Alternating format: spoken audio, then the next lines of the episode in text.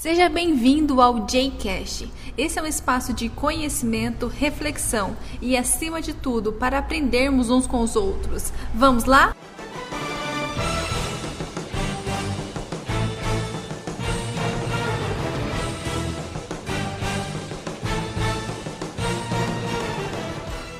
Pessoal, gravando mais um podcast com uma pessoa super especial. Estamos num lugar muito, muito lindo e aconchegante, gente tudo Concilia. Estou aqui com a Dani, tudo bem, Dani? Tudo bem?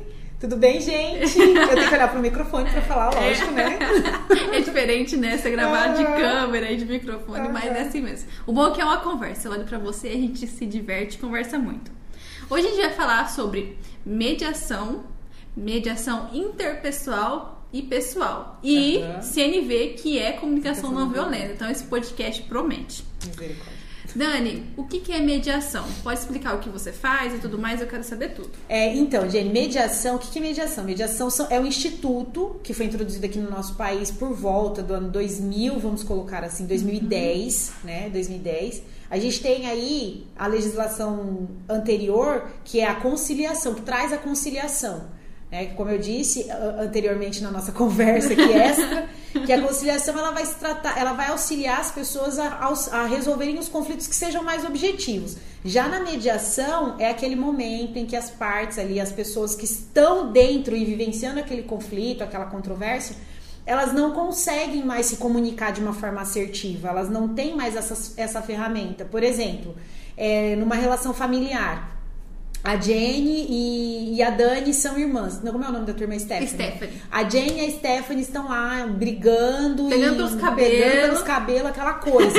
e não consegue mais comunicar. E aí entra um terceiro nessa relação que tem que ser imparcial. Por quê? Porque ele não pode é, tomar partido, ele precisa estar fora desse conflito. Esse terceiro ele vem para auxiliar a Jenny e a Stephanie a conversarem novamente, a se autocomporem. E por que, que eu dei um exemplo de família? Porque a gente só faz mediação em situações que é, vão ali envolver conflitos subjetivos, que envolvem sentimentos, relações duradouras, relações que já aconteciam há bastante tempo e que provavelmente terão que continuar acontecendo. Né? Então a mediação ela vai vir para auxiliar as pessoas na resolução dos seus conflitos familiares, vão, vão ser divórcio, é, alimentos, guarda, partilha, inventário, que, né, que aí entra a relação dos irmãos, relações com vizinhos, por exemplo, a gente também vai a, a auxiliar na- dentro da mediação e o mediador ele precisa ter muito mais sensibilidade para ajudar essas pessoas é, do que o conciliador, porque o conciliador o que, que ele vai fazer? Ele vai atuar em conflitos que são objetivos. Então, por exemplo, ah, tivemos uma batida de trânsito, ele vai auxiliar ali na questão de resolver ali aquele, aquele ponto. E provavelmente aquelas pessoas que bateram o carro vão resolver aquilo e nunca mais vão se ver. Então não tem relacionamento, não tem, não vai ter dor, não vai ter mágoa, não vai ter raiva, não vai, não vai ter em algum momento acontecido o amor, não vai ter nada. Então é né, mais tranquilo, vamos colocar assim. Agora na mediação não, na mediação a gente precisa é, ter empatia, eu não digo sentir, mas a gente precisa ter empatia ali do que, que aquelas pessoas estão passando ou o que elas passaram. E você e aí é bem importante falar que eu não adivinho, sabe? Eu não tento adivinhar, Jenny, o, Jenny, eu sinto a sua dor, eu não tenho que fazer isso enquanto mediador. O que eu preciso fazer é validar, obviamente, tanto a sua quanto a da Stephanie, que foi o exemplo que a gente deu. Mas é, eu preciso fazer com que você, eu preciso auxiliar você, na verdade, né, com as técnicas e as ferramentas que a gente aprende durante a formação de mediador. Preciso fazer com que você enxergue essa ruptura, essa falha, essa dor, esse machucado, sabe? Porque geralmente os mediandos eles trazem as suas posições, eles trazem a pontinha lá do ice- iceberg. Né? Por exemplo, quando chega uma situação de divórcio. Ele vai, vai chegar aqui pra gente o quê? Ah, eu quero ficar com uma casa tal, eu quero ficar com a casa de praia. E o outro vai embirrar que quer ficar com aquela casa. Isso é a posição. E a gente, na mediação, a gente precisa auxiliar essas pessoas a trazerem, encontrarem quais são as questões, os interesses e validar esses sentimentos aí. E diga-se que é, muitas vezes in- incrustado, não sei a palavra certa, mas internamente a pessoa não quer nem saber da casa de praia, é quer saber o contato com a pessoa, né? Exatamente, exatamente. Na maioria das vezes, o que, que é o, o- o interesse? E aí, por exemplo, aí eu quero ficar com essa casa. E aí você pergunta: quanto tempo vocês ficaram juntos? Quantos filhos vocês tiveram? Né? Nada a ver com a casa, têm? né? Com sentimento. Isso, tem tudo a ver com sentimento. Na maioria das vezes, na maioria não. A, a gente sempre vai fazer isso, a gente sempre vai trazer posição. Sabe? Ah, tem gente que pode estar ouvindo gente falando assim: ah, mas eu não trago posição. Então, vá Pensa aqui comigo, coleguinha. Você que não traz posição, porque você já tem uma outra cabeça, você já tem uma outra mentalidade, você já está buscando o autoconhecimento, você já está numa outra vibe. Mas aqui os meros mortais, as pessoas como que nós, vivem né? como nós, numa sociedade bem difícil e numa sociedade que esconde a dor e que quem mostra as suas, seus, as suas fragilidades e vulnerabilidades não é bem visto, né? é, você provavelmente vai trazer posição. Né? E sempre, assim, 100% dos casos que eu já mediei, as pessoas trazem posição. Sabe? Elas trazem a posição. E aí depois a gente vai conversando e vai aplicando as técnicas ali a, e vai perguntando, ela, elas vão trazendo quais são os interesses, quais são os sentimentos que estão por trás daquela casa, por exemplo. Geralmente é é, eu quero essa casa porque eu quero que ele pague ou ela pague por conta da traição, porque o nosso casamento tá acabando por causa dessa traição. E aí, de repente, ele diz assim: é, mas eu te traí, e a gente sempre usa o exemplo masculino, sabe Deus por quê, né? mas enfim, mas diz assim: é, eu te traí porque você foi me abandonando, foi tendo outras prioridades, enfim. E aí, os sentimentos e quais são os verdadeiros interesses por conta daquela, daquela briga, eles vão aparecendo. E eles vão se ouvindo e eles começam a perceber que, na verdade tudo o que mais interessava não era a casa, era o fato que de repente eles gostariam de continuar se comunicando de alguma forma, se vendo de alguma forma, gostariam de ter um elo para continuar brigando, porque era a única forma que eles conseguiam se relacionar. E isso acontece com muita frequência, muita frequência mesmo. Assim, Eu imagino, e, e, assim, é, a mediação, sou quase suspeito para falar sobre uhum. isso, é assim, sabe, o avanço do direito, do judiciário. Porque, imagina, se cada processo, imagina, o, se cada processo as pessoas conversassem, entendessem os motivos aos quais ensejou aquela ação Isso. judicial e tudo mais. Cara, eu acho sinceramente que o mundo seria muito melhor. Exato, mas é verdade, é mesmo. E assim, ó, a mediação, e a gente fala, tá falando muito da mediação, né? Porque ela é mais o nosso foco, mas é, é importante a gente falar do que existem outros meios adequados, né? Existem outras portas. O nosso judiciário hoje ele não traz uma, o nosso sistema legislativo ele não traz uma portinha. Não existe só o processo, né? Como nós já falávamos. Existem outras portas. E geralmente, quando a gente fala de conflito familiar, é muito difícil. Uma questão, um divórcio litigioso, uma, uma guarda ou até uma fixação de alimentos lá no litígio que não tenha esse essa carga sentimental atrás, sabe? É e... É só sentimento. Se eu puder dizer, é praticamente é. só sentimento. É. E é tanto, é, gente, que as taxas, o CNJ, né, o Conselho Nacional de Justiça, ele que faz essa, é responsável por essa, pela política Sim. Né, judiciária dos meios adequados à aplicação disso. E eles todos os anos eles fazem, todos os anos, todos os anos eles fazem a taxa de aproveitamento. A taxa de aproveitamento dos casos mediados, em, principalmente em conflitos familiares, é de 95%. Nossa. Ou seja, é muito alto. Por quê? Porque se você tem profissionais preparados atuando nesses procedimentos, dificilmente não vai se resolver, porque dificilmente o problema está relacionado a patrimônio. O problema está relacionado é outra coisa. É, então, assim, o, a mediação, os, os MASCs, né? Eu gosto de falar, chamar MASC, os meios adequados, eles surgiram nos Estados Unidos em um momento de crise do judiciário. É, lá por volta dos anos de 1913, e depois ele veio mesmo forte no, no, no início da década de, de 70. E aqui no Brasil, eles chegam nesse mesmo momento, sabe? A, a, gente, o nosso judiciário, ele tá, ele não aguenta mais, ele já está no limite. E aí os, os meios adequados, a mediação, a conciliação, a negociação, eles chegam nesse momento. Por quê? Porque nem tudo que está no judiciário deveria estar lá. Né? Então é assim, vamos tentar outras alternativas, vamos levar para outras portas, vamos tentar resolver em outros lugares. O judiciário ele tem que ser subsidiário, ele tem que ser a última porta, o último, o último lugar que você vai buscar a solução. É, e é essa chavinha que a gente precisa virar hoje. É, que geralmente é o primeiro lugar. É. É, Dani, então você explicou pra gente o que, que é mediação, mediação, o que, que faz o mediador, que é esse papel imparcial, que ajuda Isso. as partes que têm sentimentos envolvidos a se reconciliar, a criar pontes. Na verdade, o mediador é a ponte. É a ponte. Uma ponte Isso. entre as pessoas para a comunicação Isso. voltar a existir e os problemas se dissolverem. Isso. E assim. Na é... verdade, assim, os problemas. Na, assim, é bem importante, a gente estava até conversando sim. antes. O mediador, gente, não confunda. O mediador ele não é um psicólogo. É. Por quê? Porque o mediador ele não resolve, ele não trata o problema. O que a gente faz? A gente auxilia as pessoas. Nós somos. O mediador ele vai ser aquele primeiro que vai dizer assim, ó, presta atenção aqui. É isso mesmo que você está me dizendo? É, você está aqui, você quer ajuizar essa ação para resolver isso aqui mesmo, né? E é isso que a gente vai fazer. E uma coisa que é interessante, que eu não tenho a porcentagem, mas normalmente os últimos três procedimentos que eu já que eu participei, a gente encaminhou as partes para terapia. Por quê? Porque o terapeuta lá, o psicólogo, o constelador, enfim, ele vai tratar, o mediador não trata, nós não estamos, somos aptos. E aqui eu já fiz, eu já participei de procedimentos que não foram bem sucedidos no sentido de não haver acordo.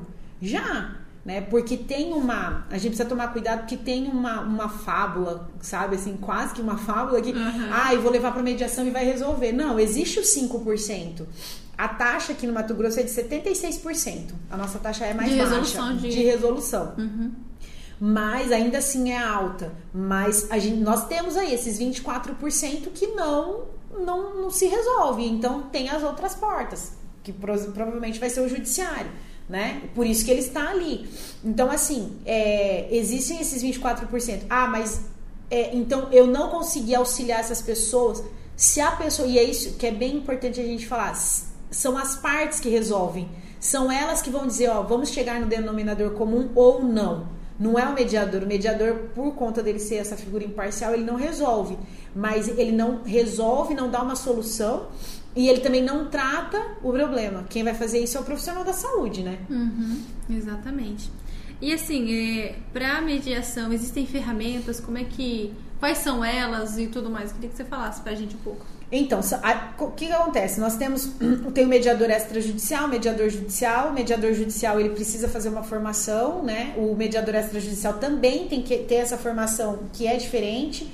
A atuação do mediador judicial ele vai ser mais dentro dos SEJUSCs, que são os centros judiciários de solução de conflitos, e, e cidadania, e ou dentro das próprias varas de família, dentro dos fóruns ou das, das, das cercanias aí, né?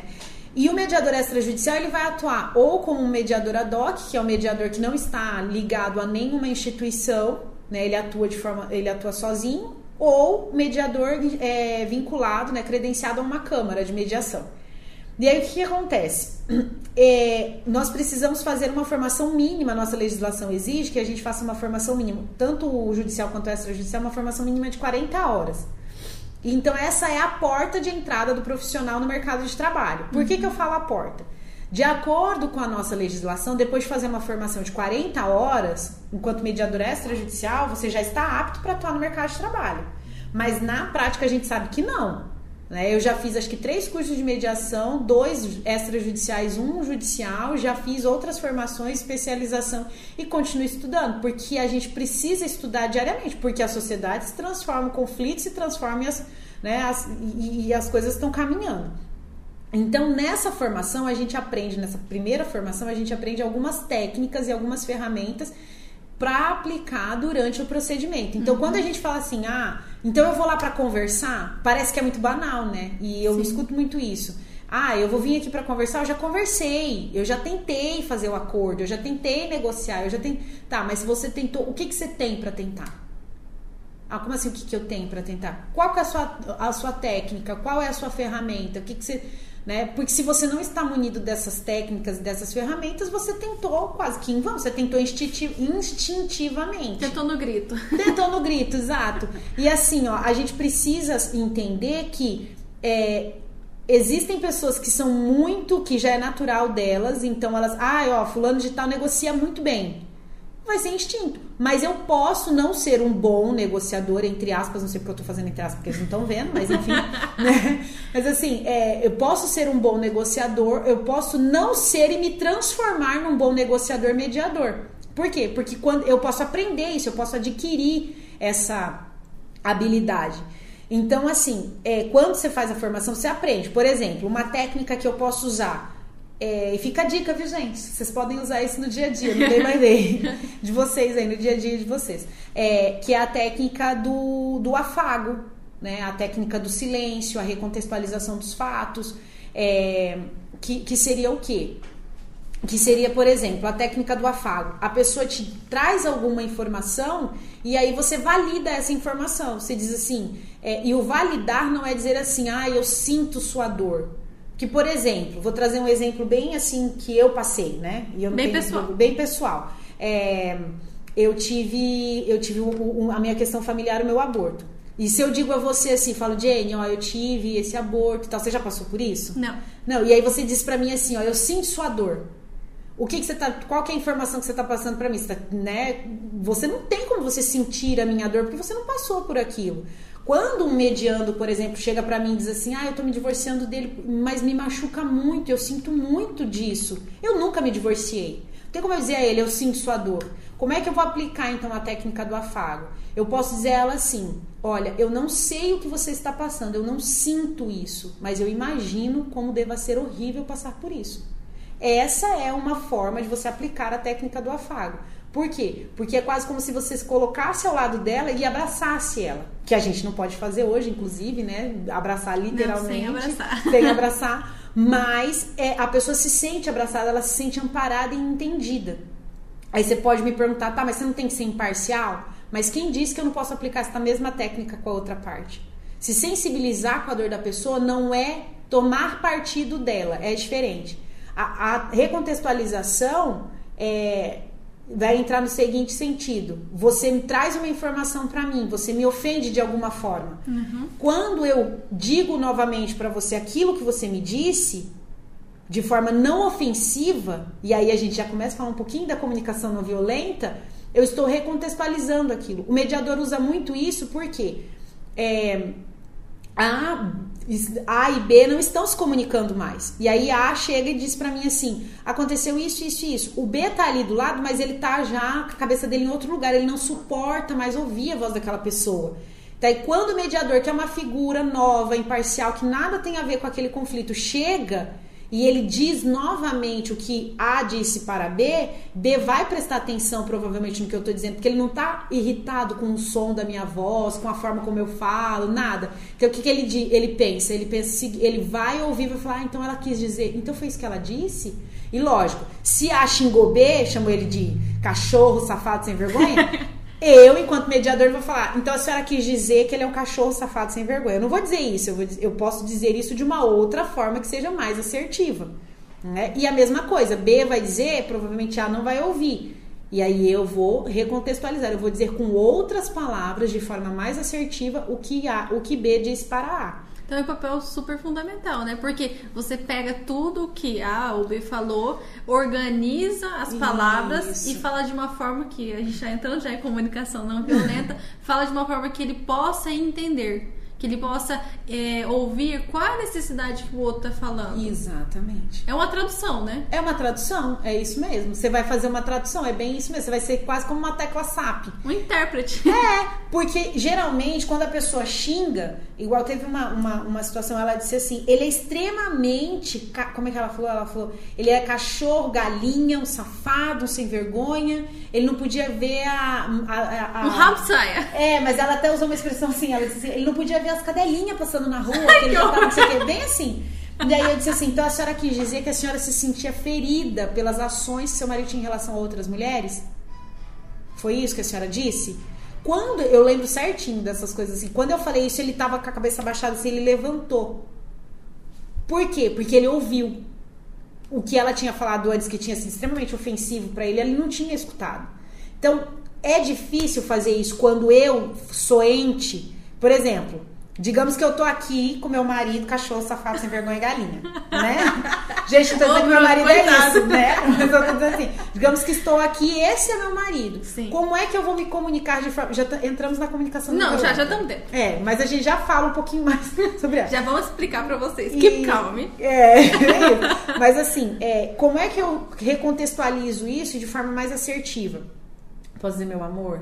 quando você, eu já tô aqui cerrando os dentes, meu amor, quando você olha para outra mulher com o olhar lascivo, ou oh, olha que bonita oh, palavra, lasciva, né? Querendo dar na cara do caboclo, mas assim, quando você olha para outra mulher com o olhar lascivo, ou quando você se comporta dessa forma, quando você me deixa sozinha, eu me sinto menosprezada, eu me sinto machucada, eu me sinto deixada de lado.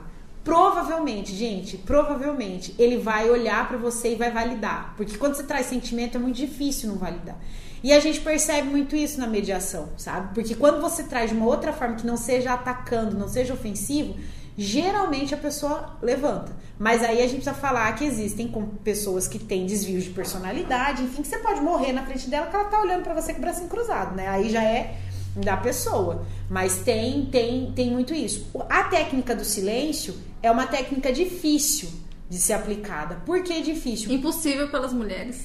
Brincadeira. É. Mas é mais difícil, a gente Mas gosta de falar. de falar. Mas ela é mais difícil por quê? Porque é aquele momento em que você traz uma informação que a pessoa te entregou, mas você. Geralmente ela é aplicada depois da recontextualização. Por quê? Porque é aquele momento em que as partes vão precisar refletir, que elas vão precisar pensar sabe? E é difícil, porque, por exemplo, para mim é muito difícil aplicar a técnica do silêncio porque eu gosto de falar e porque eu geralmente, hoje, por conta da prática e, né, e tudo mais, eu já, já sei quais são as questões, os interesses, já, já sei os sentimentos, e aí eu quero falar para eles. E a tentação é muito grande de se intrometer. Mas eu lembro que eu sou uma figura imparcial. Então eu não posso dizer assim, Gente, você tá sentindo isso, isso e isso, é Elton, né? Você tá sentindo isso, isso e isso, e é isso. Resolveu, entendeu? tudo pronto. Resolveu, vamos fazer o termo aqui e vamos embora. Não, você, para que isso seja real para você, vocês precisam chegar nesse lugar. E como que o mediador vai atuar? Perguntando. Como que eu vou fazer é, é, isso lá na minha casa, por exemplo, né? Como que eu vou, vou mediar comigo? É aquele momento do silêncio que você vai ter uma conversa interna eu gosto muito do exercício do espelho, falo muito dele, que é aquele momento que você vai na frente do espelho, vai olhar dentro do seu olho e vai dizer assim, e vai pensar ou vai dizer para você, em voz alta, né, né? em voz alta, ou né, você vai, vai, e depois de fazer essa pergunta é aquele momento que não tem o que falar, que é, é você. Você vai dizer assim, o que é que você, por exemplo, é um, um é, quem é você, que é o, o, o começo, né? Que é uma pergunta básica e que muita gente que vai estar ouvindo a gente e muita gente que não vai ouvir a gente sabe. Pode se perguntar agora, quem é você? Tenta fazer isso, vai lá na frente do espelho, olha dentro do teu olho e fala, quem é você? Quem é você, João? Quem é você, Maria? Quem é você, Dani? Quem é você, Jenny? Quem é você? Quem, o que é que você veio fazer aqui? Qual que é o teu propósito? Por que, que você levanta todo dia de manhã? Né? Por que você faz o que faz? Por que você faz o que faz? Sabe? Então, assim, porque são questões que vão levando uma a outra. E a gente aplica essa técnica aqui. Mas eu tô trazendo, né?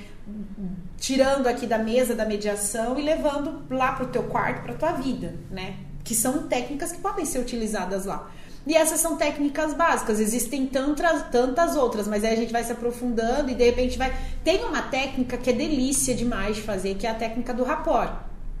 Que a técnica do rapport é aquele momento que hoje está muito difícil da gente fazer que precisa, não necessariamente, mas ela é importante, que é a técnica do, do se conectar com a outra parte. Uhum. E a gente precisa muito do toque para isso. E eu tenho tido um pouco de dificuldade no sentido de de viver esse momento de pandemia, porque a gente precisa se conectar e aí você quer abraçar, você quer pegar na mão, você quer, aí você só pode dar um toquinho de cotovelo, no máximo, né, um, um hi-fi muito ali, depois e passa o álcool gel já na mão, né?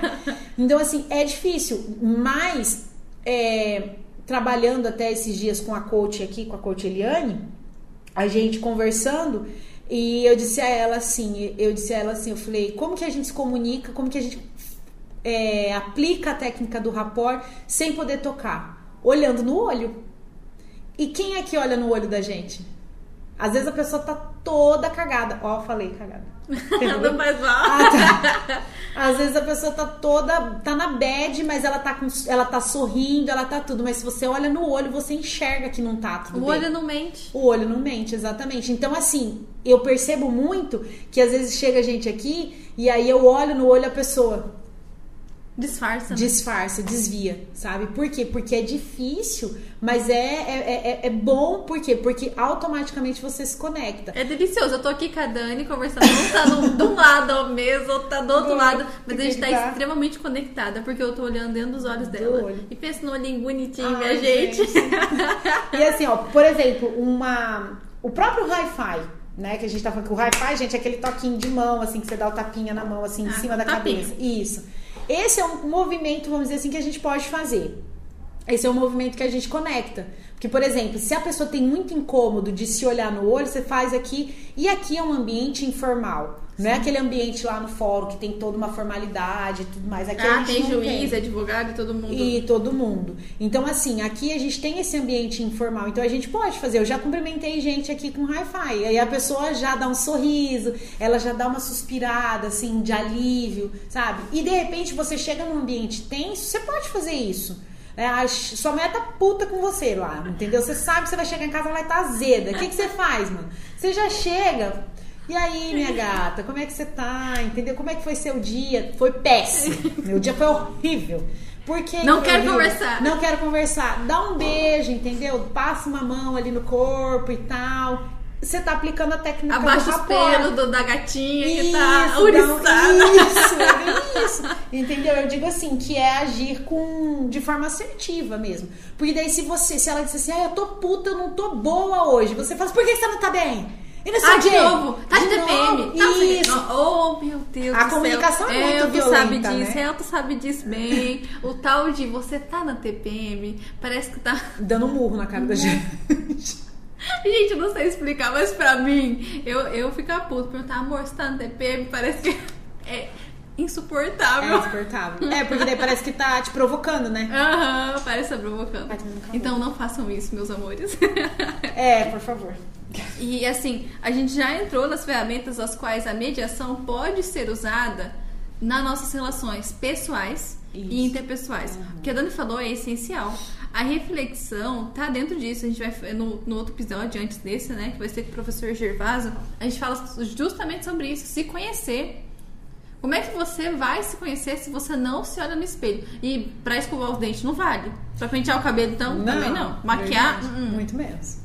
Arrumar a camisa, Não. Porque precisa ter um momento de concentração. Você precisa se conectar. Porque assim, ó, é, é importante você saber, por exemplo, a gente estava conversando anteriormente. Se alguém diz assim a você, o que, que você gosta de comer? Ah, eu gosto de tudo. Tudo é muita tudo coisa. é muita coisa, tudo é nada. Ah, o que, que... O famoso, tudo não tem. Exatamente, tudo não tem no cardápio. É tipo isso, né? Ah, eu gosto de comer comida japonesa, eu gosto de massa, eu gosto de sei o quê. Tá, qual é a sua comida preferida? Ah, não consigo escolher uma. Gente, é, é, é com... ah, por que, que eu tô dando exemplo da comida? Porque é um exemplo trivial. Eu conheço, né? Eu tava falando também. Eu conheço a minha mãe, eu conheço minha irmã, eu sei qual é a cor favorita de fulano, eu sei que fulano gosta é, de bolsa de tal marca, de sapato, de tal. E você? Ah, e eu, ah, qualquer coisa. É porque você não se conhece, é porque você não sabe. Então a pessoa mais importante da tua vida, você não sabe as respostas pra isso, sabe?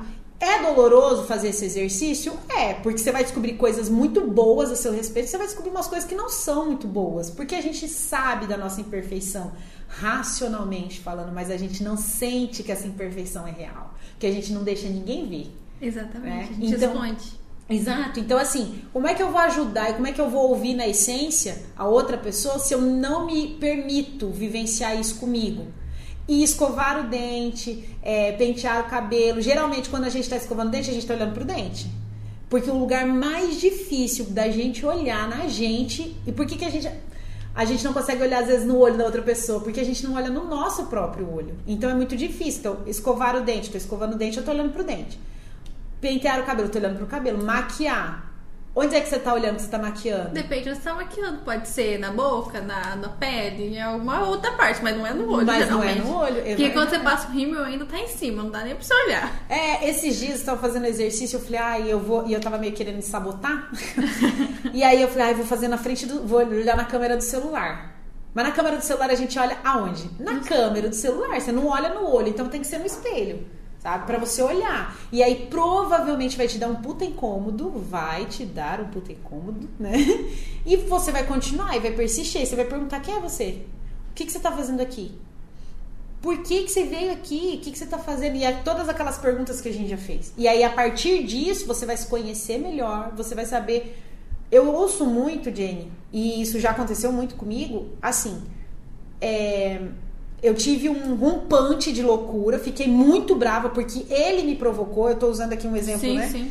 Porque ele me provocou, eu fiquei muito brava e depois, logo depois, assim, coisas de minutos, quando baixou aquela cólera, eu me arrependi. Por quê? Porque geralmente eu não sabia, eu não me conhecia o suficiente para saber que se eu estivesse numa situação extremamente estressante, eu agiria daquela forma.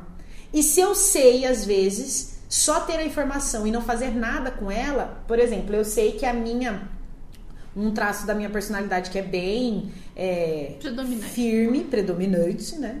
É, eu sou colérica. Ou seja, se a pessoa me der um tapa, a minha reação instintiva é de meter a mão na cara dela. Olha que bonito, uma mediadora faz. né? Mas o que, que acontece? Eu me conheço suficientemente bem e trabalhei isso de uma forma adequada para que, se alguém der um tapa no meu rosto, eu vou tentar atuar naquilo ali de forma assertiva. Pra quê? Porque se eu dar um tapa no rosto da pessoa, devolver e atuar de forma colérica, eu provavelmente vou me arrepender. Por quê? Porque aí a gente vai rolar no chão, vai brigar e provavelmente a gente vai ser preso e olha, entendeu? e é mais ou menos aí. E as coisas não vão terminar de uma forma assertiva, aquilo não vai terminar bem, né? Então como que eu vou, como que eu vou parar isso? Que aí a gente entra numa outra questão que é o espiral do conflito. Né? Então, se o conflito começa a se transformar, e eu tô fazendo gesto, tá, gente? Só pra vocês Pensa na saberem. espiral, tá fazendo uma espiral. espiral. Subindo, subindo. Então, assim, o conflito, geralmente, ele não começa de forma explos- explosiva. Ele começa ali, ele tem o primeiro nível, né, do conflito, que ele vai chegar ali, que é o inicial, que é aquele momento em que há uma provocação. Que ela pode ser é, muito abrupta, mas ela pode vir ali de forma mais branda. Pode acontecer das- dessas duas formas. Então, se ela for abrupta, se eu não estiver preparado e eu estiver num, é, é, for uma pessoa que é, não atua, não, não me, eu não me conheço, eu não, eu vivo fugindo, correndo de, de enfrentar conflitos ou de ter momentos ali de, de em que a minha vontade ou a, né, a vontade da outra pessoa não vão ser, não vão se convergir, muito pelo contrário, elas né, elas vão, vão se apartar. Se eu sou essa pessoa e eu não sei como agir, eu nunca racionalizei, nunca pensei né, que eu poderia chegar no limite ou ser provocado daquele jeito, eu vou atuar de uma forma não assertiva e o espiral do conflito ele vai se formando cada vez mais. Né? E aí ele vai subindo. Por exemplo, o exemplo que eu dei do tapa, que é um- uma provocação abrupta. Mas ele não começou ali no tapa. Por, provavelmente Alguma coisa aconteceu antes, né? Começa, exatamente, começaram provocações verbais. E assim, ó, uma coisa que acontece muito hoje, mensagem no WhatsApp. Manda uma mensagem, a pessoa não estava num bom momento. Leu com uma voz que tava na cabeça dela, às vezes, com raiva com alguma coisa, que é o que geralmente acontece. Exatamente, Exatamente. E aí você manda uma mensagem, por exemplo, li uma mensagem com essa voz dentro desses mesmos termos. Aí eu vou responder essa mensagem, eu já mando um áudio. O que acontece? A pessoa leu com a voz na cabeça dela, ela já manda um áudio putaça, né? Ela já manda aquele áudio assim: vem cá, o que, que você tá falando aqui? Não sei o que e tal. E aí esse é o momento. Esse é o- um, um ponto, é o primeira, a primeira parada para você pensar. Será que ela me mandou o áudio com essa voz mesmo? Sabe? A mensa o áudio não, a mensagem, eu li do jeito que foi a intenção? O que, que seria aqui a gente aplica uma outra técnica, né? Que seria. Aí a gente traz a comunicação não violenta. O que, que seria a forma assertiva aqui? Você manda um áudio perguntando, fala, fulano, eu entendi tal coisa, é isso mesmo?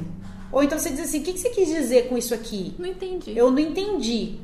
Né? Aí a pessoa fala, você não entendeu o quê? Pode ser uma outra provocação Ou não. né? Ou não. Então, assim, o espiral do conflito ele pode subir de forma negativa, né? Ou você pode acabar, porque ele vai ter várias. Assim como. Por que a gente fala espiral? Porque imagina aí, gente, um, um- a formação de um tornado.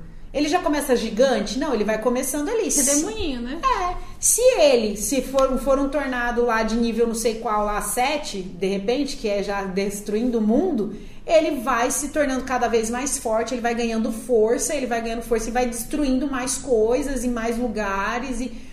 Mas, se ele for um tornado de nível 1, por exemplo, ele não vai, ou se for um redemoinho, o estrago que ele vai causar vai ser muito menor. Então tá na minha mão, enquanto é, agente ali dentro daquela, daquele espiral, de ter a sensibilidade e o entendimento de perguntar, sabe? A gente usa, eu falo muito assim, precisa ter sabedoria.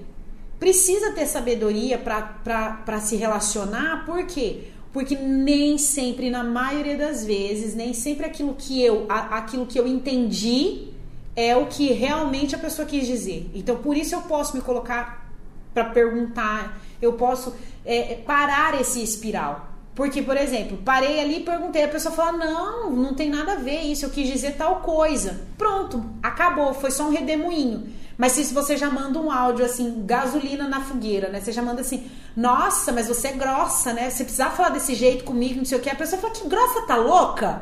Eu não fui tá me chamando de louca? Você tá me chamando de louca? Minha filha, e não sei o que, e o pau vai. E, e o espiral só vai aumentando. Aí, eu, aí já vira um tornado de, de, de, de níveis 20 e aí destrói tudo. Então, o conflito, ele é negativo? Depende. Depende muito. Né? Por quê? Porque se é, para viver em sociedade, e por isso que a gente negocia o tempo inteiro, é, a gente precisa, o conflito ele é saudável, né? Sempre. Mas ele começa dessa forma. Mas eu, enquanto parte desse conflito, é que vou decidir qual é o caminho que ele vai tomar. E aí você pode estar pensando o seguinte: tá, mas se a pessoa quer brigar, ela vai brigar. Ninguém briga sozinho. Aliás, a gente briga com a gente mesmo, sozinho, lá na frente do espelho no exercício. Fala assim: você deixa de ser louca. você pode fazer isso com você. Mas, é, é, essa, esse tipo de briga que a gente está dizendo, ninguém faz isso. Então, se eu não estou disposto a transformar o meu conflito em um conflito negativo, se eu não estou disposto a deixar o espiral do conflito crescer, ele não vai crescer. Por quê? Eu sempre falo assim: é, ah, mas aquela pessoa, eu não me relaciono com ela de forma funcional. Então, provavelmente, amigo e amiga que está nos ouvindo, é que você não pode, não tem que se relacionar com aquela pessoa, porque a única pessoa, a única pessoa que eu posso, né, a gente estava até falando disso, que eu posso realmente atuar e, e transformar e mudar as perspectivas e, a, e, e aquilo que eu quero e como eu quero me relacionar com o mundo, sou eu. Eu não consigo mudar o meu marido, eu não consigo mudar os meus filhos, eu não consigo mudar os meus pais, eu não consigo. Ah, mas eu sou agente de transformação. Então você vai ser agente de transformação em você e aqueles que é, quiserem vão estar junto com você e vão aprender com você. Mas você não transforma e não muda ninguém a não ser você mesmo. Então, dentro do conflito, Jenny, inicialmente ele é positivo. Que, por exemplo, eu quero comer pizza, vamos falar de comida que não é uma coisa que eu gosto. Não, tô que você também. eu gosto de pizza e você gosta de churrasco, por exemplo. O conflito, o conflito está instaurado. Eu tô trazendo um conflito aqui, né, brando. E cotidiano. E cotidiano, né? Vamos comer o que hoje? Vamos comer, exatamente, para né, as pessoas entenderem. Vamos comer o que hoje? Ah, eu quero comer pizza, eu quero comer churrasco. Tá. Então, então assim, a gente vai sair no tapa aqui para isso ou a gente vai conversar e vamos chegar no denominador comum? Olha, então, Dani, ontem a gente comeu churrasco. Hoje eu acho legal de comer pizza, né? Vamos comer pizza. Vamos comer pizza, ponto. E de e repente vocês que... podem até chegar, vamos, vamos comer japonês, então vai comer nem pizza de Daí os dois concordam. É, né?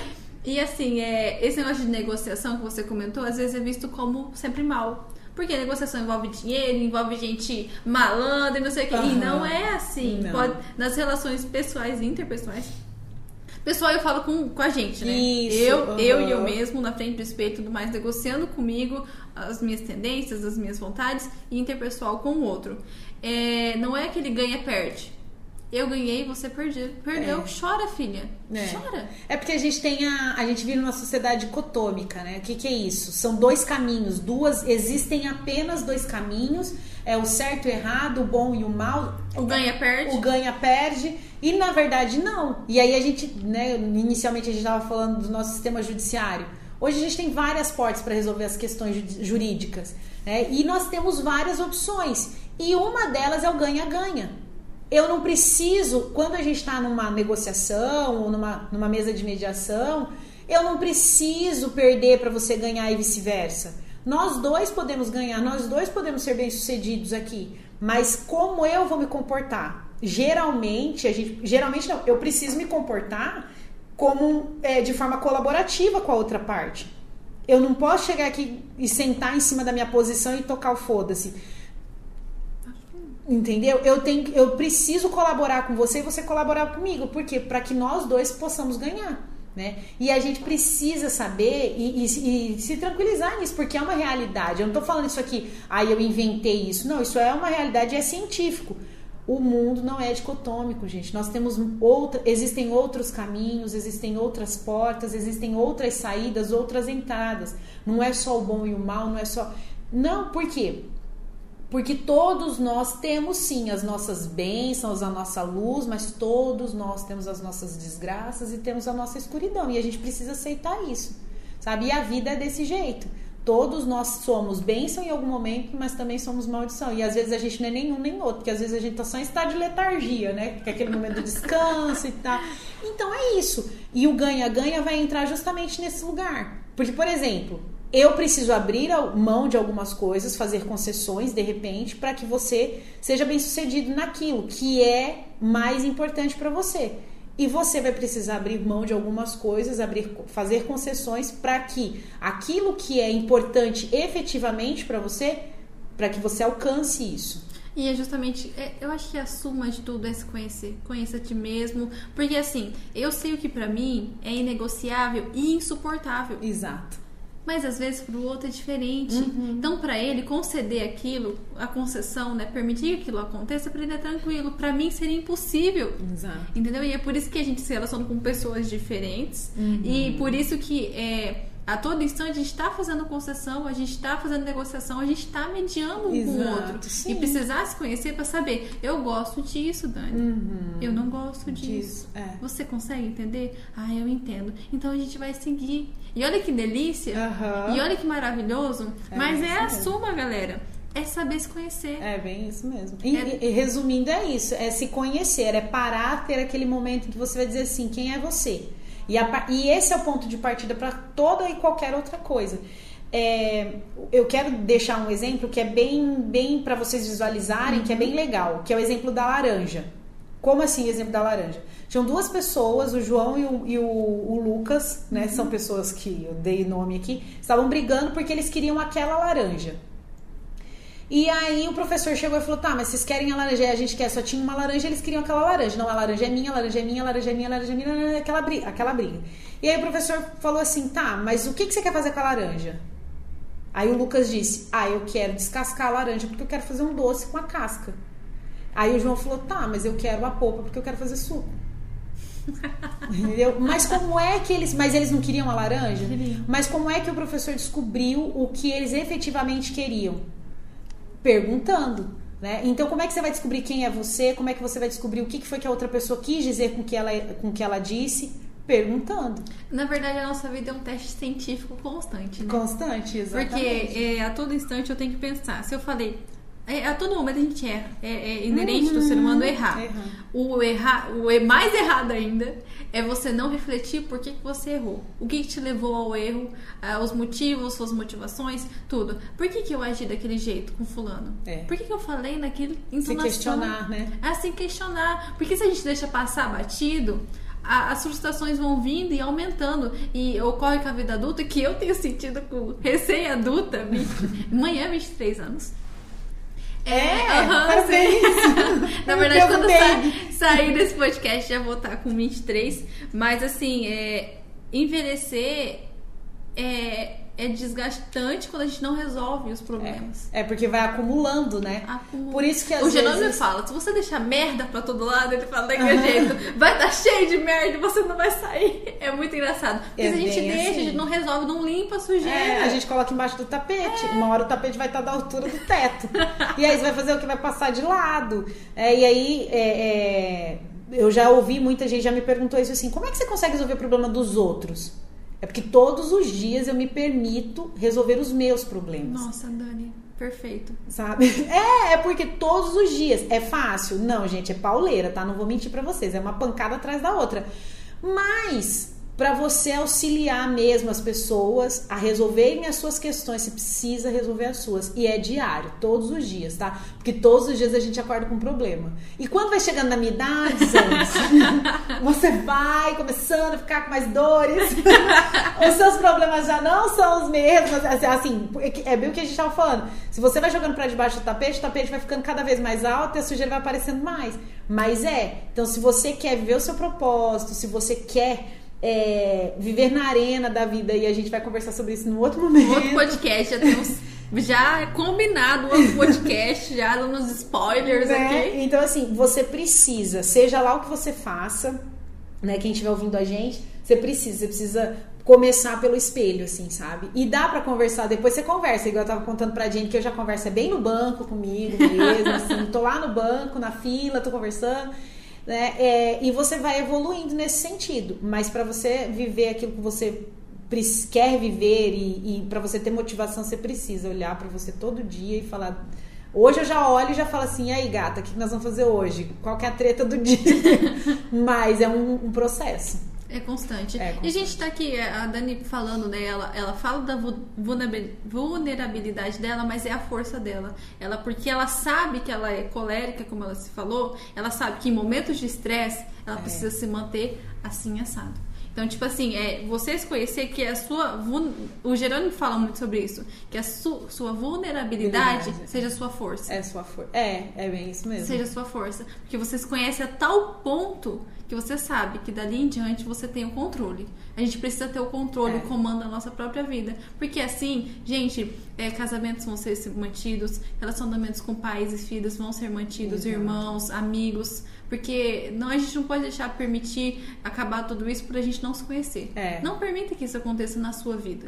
Não permita é que você perca mesmo. amigos, não permita que você perca um esposo, um namorado, por falta de controle de si, de por si. não se conhecer. É bem isso mesmo. Ai, Dani, adorei. Adorei. tá bom, então. Foi tão gostoso. Gente, que espero que tenha gostou. sido bom pra vocês também, porque pra gente foi gostoso. Ah, eu adorei. a hora que você quiser vir aqui gravar, nós estamos aqui no Instituto, gente. Quem quiser vir aqui tomar tomar um café comigo, é, tomar um chá também. Numa, num, num, num, tomar uma aguinha numa uma taça aguinha, maravilhosa. É. Se já tinha suco, né? Mas aí, aí acaba, eu esqueci de comprar, mas enfim, dar tudo certo. Pode vir, gente, que eu gosto muito de receber, é, amo falar, como vocês perceberam. é isso. E, Jenny, a gente tá aqui, tá à disposição. Quando você quiser gravar outro podcast, pode. Pode deixar pode. que a gente já tem um outro gravado e vai ser super. Vai, vamos gravar, né? Deixa eu falar. Eu, eu, deixa eu falar, ótimo, maravilhoso. eu vou. Gente, quem quiser me seguir, pode falar? Pode, com certeza. Instagram da Dani. Porque tem o, eu tenho uns perfis lá que eu, eu tava falando pra gente, tem os, os podcasts que eu ouço, daí eles ah, falam que é o momento jabá, né? Ah, daí eu... sim, não, jabá, momento jabá aqui. Isso, Pode, gente, gente, eu gosto muito de, de falar sobre isso, né? Que a gente conversou aqui, falar sobre mediação. Converso muito com mulheres, porque acho que a gente precisa, sabe, com se certeza. apoiar, a gente precisa estar junto, a gente precisa conversar, a gente precisa educar. Eu fui professora de educação, eu sou jovem, tá? Eu tenho só 36 ainda, mas eu fui professora de educação básica por 15 anos. Então eu tenho muitas alunas espalhadas por este Brasil de Ana Nelly, amamos você! Beijo! é verdade, Nanelli. Ai, gente. Então, assim, e eu gosto muito de falar com mulheres, né? Empoderar mulheres. E aí, me sigam lá no Instagram, tem minha página lá, arroba eudanianjos, bem bonita. se você ficou curioso pra saber como é meu rostinho também. Esse é um rosto lindo, gente. Ai, gente. No sorriso eu tô encantador. achando hoje. me segue lá, tá? E vai ser um prazer conversar com vocês daí. Pode mandar direct, eu respondo todo mundo, gente. É isso aí. Ah, conversar, meu Deus. A Dani tá sempre disponível aí pra vocês, pra ajudar, auxiliar e pra conversar. É isso, isso. a gente evolui conversando, crescendo e se apoiando umas às é outras. É isso mesmo. Tá certo, Concordo. gente? Ficamos pro próximo episódio. Beijo grande. Tchau, tchau. Beijo, tchau.